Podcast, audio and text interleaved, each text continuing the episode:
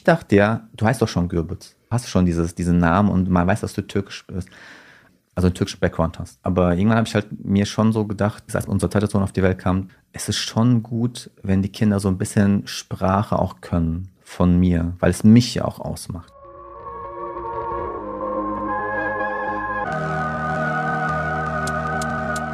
Zwischen zwei Welten.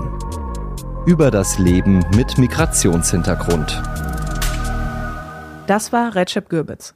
Mein Name ist Nadja Bedui und ich habe mich mit Recep über das Thema Sprache und Identität unterhalten.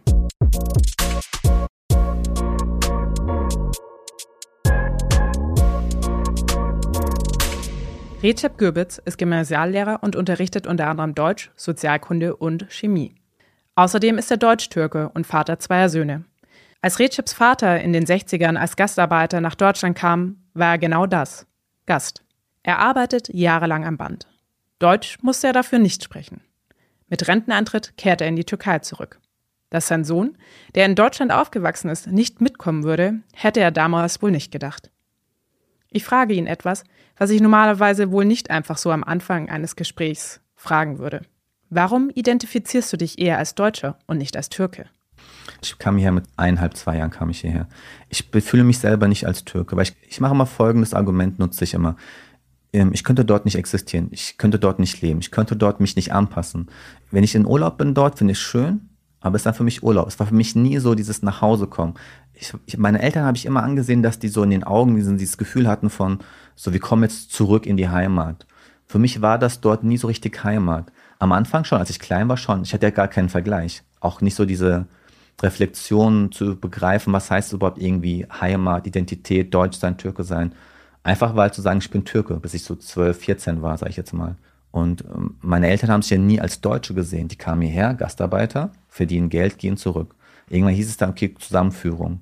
Dann kam meine Mutter hierher, dann meinte meine Mutter, also habe ich auch die, auch die mal gefragt, hey, wie kam es eigentlich, dass ihr nicht, nicht zurückgegangen seid? Ne? Ähm, dann haben sie gesagt, dass sie einfach gemerkt haben, dass es hier auch wirklich besser ist, was man auch sagen muss. Diese ganzen Personen, die sagen, irgendwie äh, Deutsche wären schlecht und was ich und so. Hier ist es schon schön, es ist, eine schöne, es ist ein schönes Land, um hier zu leben. Und wenn ich, also wenn ich einem sagen müsste, sagen wir mal, ich bin im Urlaub, irgendwo und einer fragt, äh, von wo kommst du eigentlich aus Deutschland? Ich sage selber, ich bin Deutscher zu denen. Ja, also ich fühle mich auch als Deutscher. Wobei man auch sagen muss wiederum, ich werde ja oft nicht als Deutscher so gesehen von anderen. Aber mein Gefühl ist schon so, ich sehe mich selber als Deutscher. Und meine Eltern halt nie. Die, die sind auch groß geworden dort. Also mein Papa kam hierher mit 18, 20, der hatte immer noch seine Freunde, die da geblieben sind, seine, seine Verwandtschaft dort. Ne? Für ihn war das halt, ist halt Heimat. Recep sieht sich selbst als Deutschen, aber viele würden ihn wohl nicht so sehen. Auch seine Eltern werden damals nicht gedacht haben, dass ihr Sohn sich selbst als Deutschen sieht. Seine Eltern haben sich nämlich immer als Türken gesehen. Ich frage ihn, was er glaubt, woran das liegen könnte. Meine Eltern wollten immer in die Türkei zurück. Ähm, was viele Deutsche, die sich mit dem Thema nicht beschäftigen, äh, gar nicht wissen, ist, dass ja die Migrationspolitik in den 60ern, 70ern darauf ausgelegt war, dass die Gastarbeiter nur hier Gäste sind, auch irgendwann zurückgehen. Mein Papa konnt, äh, kann nicht so gut Deutsch und ich, man, keiner, keiner kann ihm was vorwerfen, dass er das nicht kann, weil es hat ihm keiner beigebracht. Er war am Band bei Opel, hat da zehn Schichten gemacht, hat seinen Rücken quasi kaputt gemacht, äh, jahrzehntelang und hat halt dort funktioniert. Und der Staat oder auch der Betrieb wollte von ihm, dass er am Band arbeitet, die Motoren zusammensetzt und nicht, dass er Deutsch kann. Und auch diese Kultur der, der Ghettos, die es ja gibt. Gerade primär jetzt hier in dem Gebiet ja nicht so sehr, wobei auch hier in Mainz mit, mit dem Goetheplatz und so weiter, in die Ecken. Ähm, ich komme selber aus Rüsselsheim, ich bin da groß geworden. Da gibt es auch sehr große, eine sehr große türkische Community. Die sind auch eine Art von, ja, so abgeschottet schon, muss man sagen. Eine Art gated Community, ja, was aber denen nicht gut tut. Aber für die ist es halt auch eine gewisse Art von Identität, dass sie unter sich sind. Weil auch oft das Gefühl da ist, man, es gehört nicht dazu. Und du hast ja eben gefragt, was mit meinen, äh, meinen Eltern und so war. Ähm, die können gar nicht so gut Deutsch, weil sie nie das mussten. Und die kamen hierher, um zu funktionieren. Meine Mutter musste nie Deutsch können. Sie ist in den türkischen Supermarkt gegangen. Es gab auch keine Sprachtests oder keine Sprachvoraussetzungen, die man erfüllen musste, wie heutzutage muss man verschiedene Zertifikate vorlegen, wenn man Familienzusammenführung äh, haben möchte heutzutage. Und das war früher nicht so. Recep kennt auch viele Türkinnen in seiner Generation, die kaum oder schlecht Deutsch sprechen. Wobei er da die Verantwortung dafür auch beim Staat sieht und nicht nur bei den Einzelpersonen. Anders war es bei ihm. Zwar wurde bei Recep daheim immer nur Türkisch gesprochen, aber als er in den Kindergarten kam, kam er gar nicht darum herum, Deutsch zu lernen, was er selbst auch gut fand. Auch wenn er am Anfang Verständigungsprobleme hatte. Daran kann er sich aber nur noch vage erinnern. Die Probleme haben sich dann irgendwann in Luft aufgelöst, was auch am deutschen Fernsehen lag. Also zu meiner Zeit äh, gab es auch schon türkisches Fernsehen, aber ich habe immer gerne als Kind Zeichentrick mir angeschaut. Ähm, so Vampi und sowas gab es damals bei RTL 2, glaube ich, oder gab es damals RTL 2? Also auf jeden Fall, es gab Vampi, so ein Vampir. Äh, dann habe ich morgens immer das geguckt, äh, bin ich früh aufgestanden. Ähm, genau, also nee, Sprache war, war für mich nie ein Problem. Ich habe sogar in der Grundschule dann einen, also einen meiner besten Freunde, ja, sogar vielleicht mein bester Freund, äh, Serkan heißt er übrigens, ähm, er ist auch Lehrer so wie ich. Ich habe ihm quasi Deutsch beigebracht. Er konnte nur Türkisch, er kam hierher, da war er so sieben und kam in die erste Klasse. Er musste dann wiederholen. Er war eigentlich Zweitklässler, kam in die erste, konnte kein Wort Deutsch. Sprachen waren für mich kein großes Problem. Aber ich weiß, dass ich definitiv der, im Kindergarten richtig Deutsch gelernt habe. Als ich Recep dann frage, was Sprache für ihn bedeutet, sind wir auf der Stelle bei dem Thema dieser Podcast-Folge. Sprache und Identität. Und dass dieses Thema gar nicht so leicht zu fassen ist, zeigt sich in seiner Antwort. Sprache ist für mich mittlerweile schon so eine gewisse Art von Identität, muss ich sagen. Ich heiße halt Gürbitz mit Nachnamen, egal wie sehr ich mich anstrenge, ich bin halt immer noch, habe den Nachnamen, ich bin auch stolz darauf, klar, ich habe ja einen Background türkischen, aber ich fühle mich jetzt auch selber nicht als Türke, wenn ich ehrlich bin, so richtig. Also dieses, jetzt Türkentum klingt zu hart, aber so mit äh, Nation und Flagge und mich auch darauf stolz sein. Ich habe dafür ja nichts geleistet. Ich bin halt Türk, weil meine Eltern Türken sind. Klar, ich freue mich darüber. Vielleicht, als wenn ich irgendwie, weil ich Monegasse wäre, wäre ich stolz darauf, dass wir so reich sind als Land. Oder wenn ich, keine Ahnung, äh, Kanadier wäre, fände ich irgendwie die Wälder dort schön. Ich bin halt auch klar stolz auf das Türke sein, auf die Sprache, auf das Essen. Aber, also als ich jünger war, fand, war ich richtig stolz, der Türke. Ich bin so groß geworden. Meine Eltern sind, sind sehr stolz darauf. Und da war ich sehr, sehr auch verbunden damit. Aber irgendwann habe ich äh, für mich auch gemerkt, dass dieses ähm, das Türke sein und so mich ja nicht ausmacht. Wenn man jung ist, glaube ich, hat man immer so ähm, Dinge, die man gerne so schnell haben möchte, so als Key, Keynote, sage ich jetzt mal. Ne? Und ich war halt jung, ich war zwar auch immer gut, ich war auch im Gymnasium, ich war gut in der Schule, hätte mich vielleicht auch noch so ein bisschen catchen können, aber ich fand dieses Türke sein schon schön. Mein Vater war auch ähm, immer gerne im türkischen ähm, Café, Kulturverein hier heißt das, türkischer Kulturverein, da war er da war ich auch mit dem gerne mal dort. Wir haben da Fußball geguckt und ich war auch, ich bin immer noch recht großer türkischer Fenerbahce-Fan, wobei die so schlecht sind seit Jahren gefühlt. Ich fand das immer schön, aber irgendwann habe ich gemerkt, dass das mich ja nicht ausmacht eigentlich. Weil meine ganzen Freunde auf dem Gymnasium waren Deutsche, außer Serkan, ne? also dieser Grundschulfreund, der mit mir aufs Gymnasium auch kam. Genau, und ich habe auch gemerkt, dass dieses Stolzsein auf, auf die türkische Sprache, vielleicht geht ja um Sprache primär heute, aber auch das Stolzsein auf, auf, auf das Türkisch können und sowas, das bringt mir an sich nicht so viel. Klar, ist eine Sprache. Ich finde mittlerweile auch, das ist eine Kompetenz mehr, die ich habe. Aber ob ich jetzt Chinesisch kann oder Türkisch oder Englisch, ist halt ein on top. Aber dieses, viele Türken sind so auf das Türk, auf das Türkensein stolz. Ich verstehe das, wenn ich ehrlich bin, nicht so wirklich. Weil das, ich hab, man hat ja vorher nichts geleistet, großartig. Also schwierig, finde ich, das Thema. Stolz auf, auf seine Sprache stolz sein. Also, oder mit Sprache was großartig verbinden. Klar, ich verbinde mit der Sprache, ich singe auch meinen Söhnen zum Beispiel auch türkische Schlaflieder. Genauso wie ich irgendwie äh, singe, Lalilu auch singe, meinem, meinem Sohn aber auch türkische Schlaflieder. Oder ich rede auch mit denen äh, türkisch. Türkisch und Deutsch sprechen. Türkisch und Deutsch zugleich sein, ist für Recep selbstverständlich. Erst wenn er sich mit anderen Menschen vergleicht, kann er einen Unterschied feststellen. Inwieweit Recep mit dieser Betrachtungsweise seiner Herkunft nicht alleine ist und wie viel Sprache mit Identität zu tun hat, darüber habe ich mich mit Dr. Stefanie Siebenhütter unterhalten, die an der Uni Mainz zum Thema Sprache und Identität forscht. Wenn ihr mehr darüber erfahren wollt, dann lest gerne meine Artikel zu dieser Podcast-Folge. Den Link habe ich euch in die Folgenbeschreibung gepackt.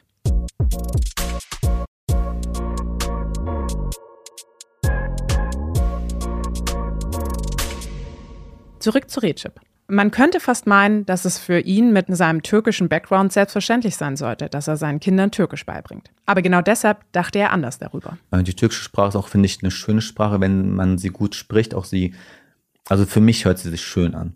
Gerade wenn man wirklich Hochtürkisch hört. Also wenn man sich mal Nachrichten anhört, wenn die da reden, finde ich immer, jedes Mal denke ich mir so, oh super, die reden so schön ich bin ja auch so groß geworden. Und jedem, jeder Mensch, egal ob jetzt irgendwie Grieche mit Griechisch groß geworden ist, für den, für seine Ohren hört sich auch bestimmt Griechisch sehr schön an. Für mich hört sich Türkisch auch wirklich schön an. Und das Thema Spracherwerb und Sprachweitergeben an Kinder, das war ja so das Hauptthema von heute. Ich finde, das kann man nicht so einzeln einfach sehen. Es immer, gibt immer so ein, warum man das so macht. Also dieses Thema ist viel, also man hat viel zu tun mit Identität, wie man sich fühlt. Und wie ich auch schon gesagt habe, ich stelle es mir schwierig vor, in Deutschland zu leben und nicht perfekt Deutsch zu können. Genauso wie wenn ich jetzt in Frankreich hinziehen würde, warum auch immer, äh, würde ich auch mich bemühen, Französisch gut zu können. Meiner Ansicht nach. Weil das einfach auch eine gewisse Art von, von Kommunikationsmittel ist. Sprache ist ja nun mal Kommunikationsmittel. Und es ist, glaube ich, charmanter, schöner, wenn man zum Bäcker geht und sein Croissant französisch bestellt, wenn man dort lebt, längere Zeit. Glaube ich zumindest. Und es schürt ja auch eine gewisse Art von Bekanntheit, also auch von, von Wohlgefühl. Ich glaube, dass der Bäcker sich dann auch schön, äh, sich dann so denkt, oh, guck mal, er bemüht sich, er spricht, versucht unsere Sprache zu können. Man ist ja auf die Sprache auch stolz, wenn man irgendwo lebt. Also wenn ich jetzt in der Türkei leben würde, wäre ich auf Türkisch auch viel, viel stolzer als ich wahrscheinlich. Würde mich auch viel mehr freuen, wenn ein Deutscher, der dort lebt, das, macht, das machen viele Deutsche auch. Meine Eltern leben in einem Strandhaus in der Türkei und da sind auch sehr viele Deutsche, die auch äh, Rentner sind, dort leben. Und sehe auch jedes Mal, wie Türken sich freuen, wenn die Türkisch reden. Ich glaube aber, dass hier in Deutschland diese, diese Sprache äh, zweigeteilt wird in, in Sprachen, die charmant sind, die schön sind. Äh, so Italienisch und so. Wenn einer auch gebrochen äh, Deutsch-Italienisch spricht, ist es charmant. Dieses Dolce Vita. Und dann sagt man, ach, guck mal, wie süß, ne? der Italiener, der, der kann so gebrochen Deutsch. Aber jetzt, wenn einer kommt und sagt irgendwie, Entschuldigung, wo ist Bahnhof, du mir helfen, dann ist direkt, ach guck mal, der Migrant Seit wann lebst du schon hier? Red doch mal Deutsch, wird dann vielleicht gesagt werden. Aber keine käme, käme dazu, einem zu sagen, äh, wenn er kommt und sagt, äh, scusi, äh, di Bahnhof, wie ist de wo? Dass einer dann sagt, oh, hier, du Italiener, red, red doch mal Deutsch. Sprache ist, ist in Deutschland ähm, durch verschiedene Gründe, auch vielleicht auch durch die Medien, vielleicht durch auch nur mal ähm, vielleicht auch geschichtliche Hintergründe, ist Sprache aufgeteilt in, in gute und schlechte Sprachen, in charmante und in so abfällige Sprachen. Aber für mich ist Türkisch eine Kompetenz. Ich würde schon gerne mal als meine Kinder Türkisch können. Weil ich nun mal, wie gesagt, türkischen Background habe. Wenn ich einen chinesischen würde, wollen, dass sie Chinesisch können. Nicht, weil Türkisch toll ist, einfach nur, weil ich nun mal türkischen Background habe.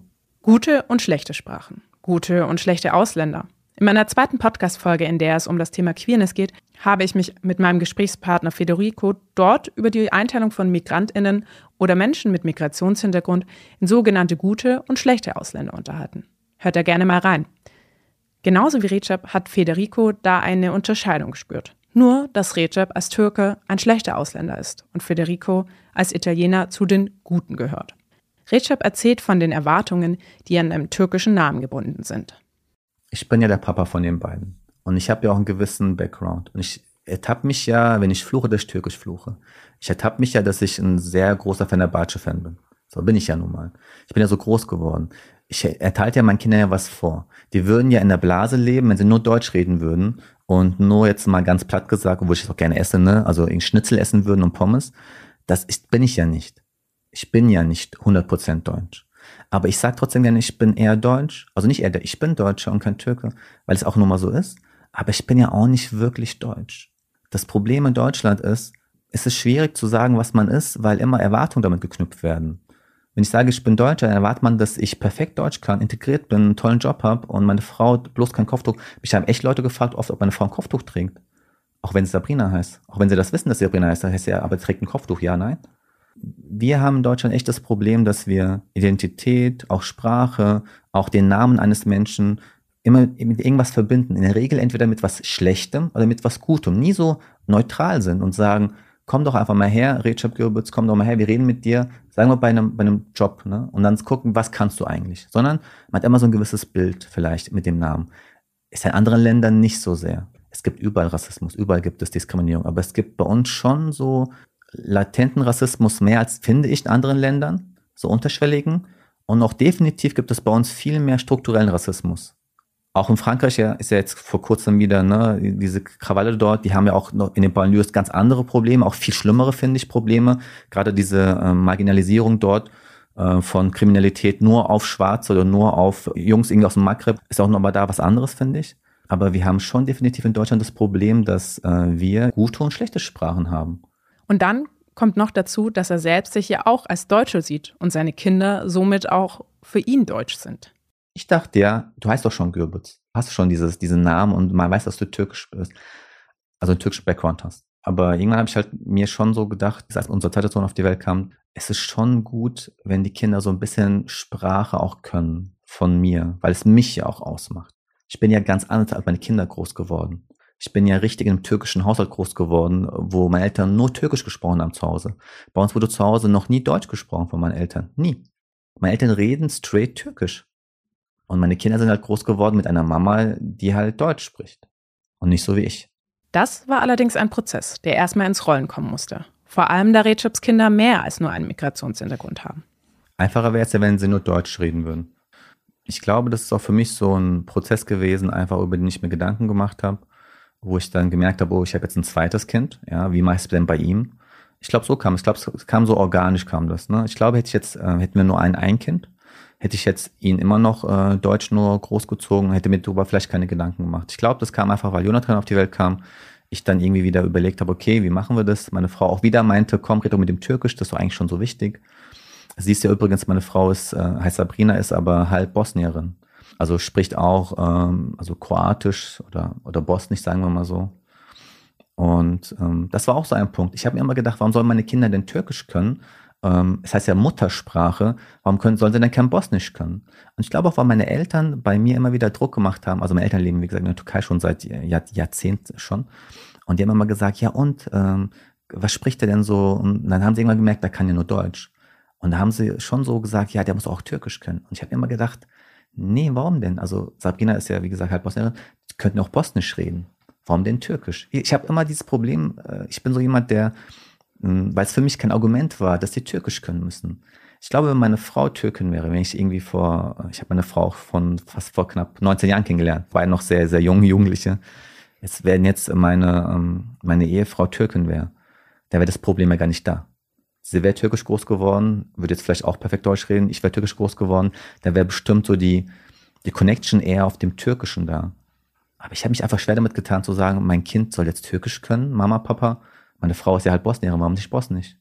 Es scheint, als wäre es für Recep, bis er seinen zweiten Sohn bekommen hat, gar keine Option gewesen, seinen Kindern Türkisch beizubringen. Doch dann kam es zum Sinneswandel. Ich glaube, weil ich so geprägt war, vielleicht von außen auch mag sein, geprägt war und dachte, mein Kind muss Deutsch können. Mag auch vielleicht sein, weil ich irgendwie in einem kleinen Ort wohne. Ich wohne in, äh, in einem Vorort von Mainz, dass ich vielleicht dachte, dass er da auffällt, wenn er kein Deutsch kann. Ich weiß es nicht genau. Also auf jeden Fall, ich habe mir nie Gedanken gemacht, ihm Türkisch beizubringen. Das war so keine, kein Ziel von mir. Und irgendwann ist mir auch bewusst geworden, wenn er Türkisch kann, und er ist ja, wie gesagt, ich glaube, dass sie mal was werden später hoffentlich, wenn er Türkisch kann, kann er auch beruflich zum Beispiel. Er könnte irgendwie als Arzt könnte er eine Sprache, die halt viele Menschen in Deutschland sprechen, noch irgendwie, hätte er eine weitere Kompetenz. Lehrer, ich bin Lehrer, ich komme oft zu Elterngesprächen als Übersetzer dazu, weil die Eltern nicht so gut Deutsch können. Der hätte auch eine Kompetenz, was ihn weiterbringen würde. Wie gesagt, es macht ja nicht, nicht aus. Es wäre auch super, wenn er es nicht kann. Also wäre auch immer noch ein guter Lehrer oder wäre ein guter Arzt. Oder egal in welchem Beruf man ist, eine Sprache zu haben, aber egal welche, ob jetzt Türkisch, Chinesisch, Marokkanisch, was weiß ich, ne, für eine Sprache, ist eine Kompetenz. Ich finde halt, das habe ich irgendwann begriffen, dass ich gesagt habe, und es ist, wie gesagt, ja immer noch meine Heimatsprache obwohl das Thema Heimat für mich, finde ich, ähm, komplex ist. Also ich bin da nicht dieser, wie ich eben schon gesagt habe. Ich habe ein Problem damit, vor so einer Flagge und vor so einer Fahne zu stehen oder eine Nation irgendwie zu glorifizieren und dahinter irgendwie stupide, ohne groß nachzudenken, etwas zu machen, das, das gut zu heißen. Er sagt auch, dass er das Gefühl hatte, seinen ältesten Sohn etwas vorzuenthalten und hat gesehen, wie viel Spaß es seinen Kindern macht, Türkisch zu lernen. Und mittlerweile kann Recep jede Menge Gründe aufzählen, warum es gut ist, dass er seinen Sohn Türkisch beibringt, abgesehen von der bereits erwähnten Zusatzkompetenz. Meine Kinder könnten auch super gut leben, wenn sie nur Deutsch könnten. Die können auch super gut leben, wenn sie jetzt hier wirklich von mir nur fluent äh, Englisch äh, lernen würden. Sie könnten nur Englisch. Ich könnte auf eine bilinguale Schule schicken, wo sie halt nur Englisch können müssen. Also ich glaube, die Welt ist so komplex und so global, dass sie an sich wurscht ist, welche Sprache. Man muss Kompetenzen haben, man muss gewisse Dinge können. Ich habe nie im Fokus zu sagen, meine Söhne sollten Türkisch können wegen dieser Kompetenz. Es ist eine Mischung von vielen, eine Mischung von einmal Kompetenz, einfach es bringt ihn beruflich auch bestimmt später weiter, sozial, sie heißen nun mal Gürbitz, es ist irgendwie auch dann, denke ich, sinnvoll, wenn sie ein bisschen Türkisch können, wenn sie so heißen. Meine Eltern würden sich darüber freuen, auch mal ganz salopp gesagt, ja. Die machen auch manchmal die Hölle heiß, wenn mein Sohn im Urlaub äh, fast kein Türkisch spricht es ist, ein, ist eine Mischung von, von vielem. Aber die Welt ist so komplex, es wäre zu einfach zu sagen, dass äh, die türkische Sprache, der Spracherwerb, dass der jetzt irgendwie für mich wichtig ist, weil ich daraus irgendwie meine Identität rausziehe oder für meine Kinder daraus ziehe. Wie Recep mehrmals gesagt hat, war es ihm extrem wichtig, dass seine Kinder richtig Deutsch lernen. Umso schöner ist es, dass sie nun doch noch die Sprache ihres Vaters lernen. Aber der Grund, der mit am meisten dagegen gesprochen hat, war, wie Deutsch-Türken in Deutschland wahrgenommen und behandelt werden. Natürlich nicht von allen Deutschen, aber leider von zu vielen. Er wollte das Stigma der Ausländer, die schlecht Deutsch sprechen und wenn sie es versuchen, in den Ohren vielen einfach weniger charmant klingen als Franzosen oder Italiener, vermeiden. Auch wenn Recep sich als Deutscher sieht, Deutsch spricht und sogar unterrichtet, wird er regelmäßig mit solchen Vorurteilen konfrontiert. Wie er gesagt hat, es wäre wohl einfacher, wenn seine Kinder nur Deutsch sprechen würden. Aber sie sind eben nicht nur Deutsch. Zwischen zwei Welten ist eine Produktion der VRM von Allgemeiner Zeitung, Wiesbadener Kurier, Echo Online und Mittelhessen.de. Redaktion und Produktion Vanessa Felix Arroya, Emanuel Arzig, Nadja Bedui, Anita Pletsch und Mike Dornhöfer. Ihr erreicht uns per Mail an audio.vrm.de.